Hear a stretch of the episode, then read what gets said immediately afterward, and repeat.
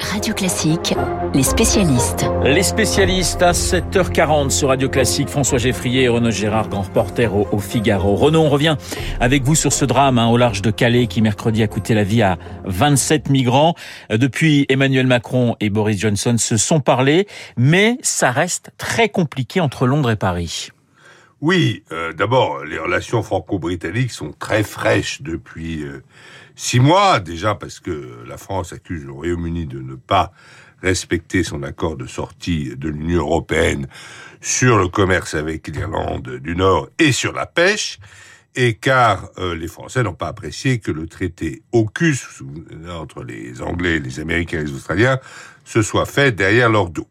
Mais le drame terrible euh, qui, euh, qui, s'est passé il y a trois jours dans les eaux glacées de la Manche ont poussé les deux leaders à coordonner leurs efforts pour mettre un terme à ces traversées meurtrières de la Manche et pour arrêter les gangs responsables de la mise en danger de la vie des gens, mais une coopération qui ne va pas aller jusqu'aux patrouilles communes que proposent les Anglais, parce que les Français refuse pour une question de souveraineté. Alors Renaud, qui sont ces gangsters, hein, pour euh, ces passeurs, hein, euh, et qui prennent autant de risques? Pourquoi prennent-ils tant de risques? Eh bien, Ils prennent tant de risques avec la vie des gens parce que c'est un trafic extrêmement juteux. En un passage, les trafiquants peuvent se faire un profit net de 300 000 euros. 300 000 euros, je parlais euh, récemment avec un, dirigeant britannique, et il y a trois semaines, les Britanniques ont intercepté un rafio qui contenait 88 passagers clandestins. Ils étaient pour la plupart issus du Moyen-Orient, Iran, Irak, Syrie, ou même de la Corne de l'Afrique, Érythrée, euh, Somalie, voire Éthiopie. Chacun avait payé une somme de 4000 euros pour le prix du passage de la Manche. La plupart des passeurs sont des Kurdes qui appartiennent à des mafias extrêmement bien organisées. Et c'est à ces mafias que Boris Johnson et Emmanuel Macron ont décidé de s'attaquer ensemble sans avoir trouvé encore le modèle de coopération. Il s'agit aussi, évidemment, d'accroître la surveillance électronique sur tout le littoral, d'où on s'embarque vers l'Angleterre. Il s'agit de démanteler les réseaux de clandestins et de leur confisquer leurs profits euh, illicites. Alors, le ministre de l'Intérieur Darmanin recevra dimanche ses homologues belges, néerlandais et allemands pour évoquer ces sujets, mais pas euh, son homologue britannique. C'était prévu au départ.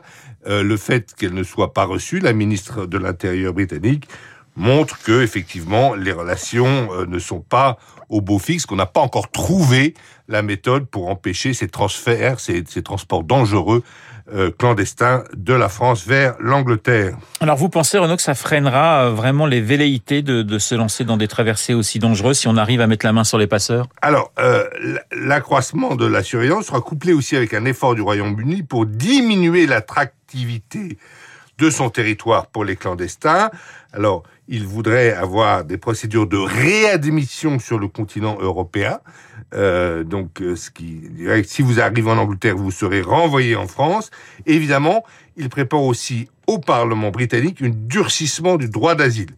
Pour l'année 2021, qui a connu un boom spectaculaire des traversées illégales de la Manche, les, Anglais considèrent que 20 000 traversées illégales ont été empêchées, mais que 25 000 ont réussi leur coup.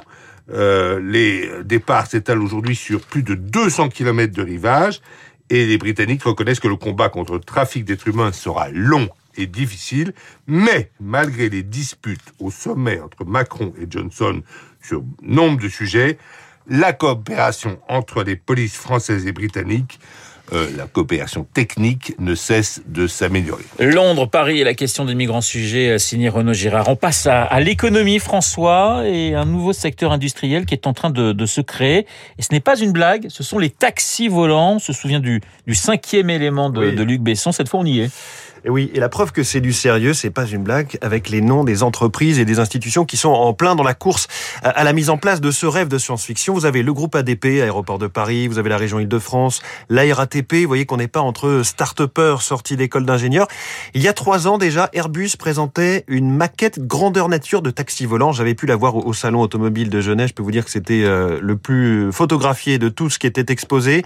Et Uber, le leader mondial des VTC, montrait des vidéos alléchantes, mais en images de synthèse, de drones taxi. Vous commandez sur une application et un robot vient vous chercher depuis le ciel pour vous emmener où vous le souhaitez.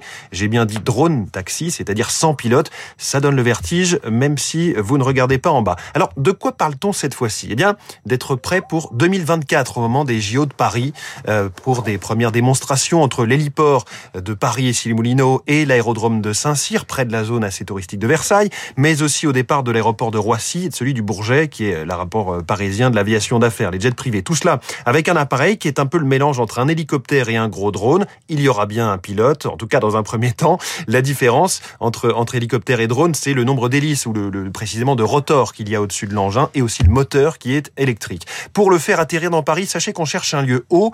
C'est plus pratique. Ça s'appelle un vertiport.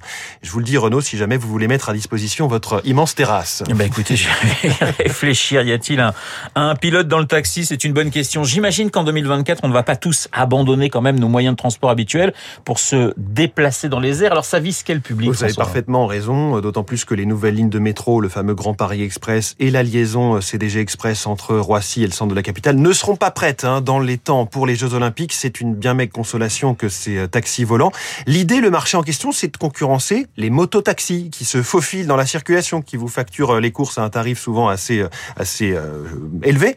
finalement, c'est l'idée du saut de puce, presque au sens propre. Alors il y a quelques limites à cette idée, écologiquement parlant. Hein, c'est pas parce que c'est électrique que c'est parfaitement vertueux. La dépense énergétique pour se mouvoir dans les airs elle est sans commune mesure avec des déplacements au sol. Et dès qu'il y a une batterie quelque part, il y a la question euh, des métaux qui sont euh, dedans, de, du recyclage.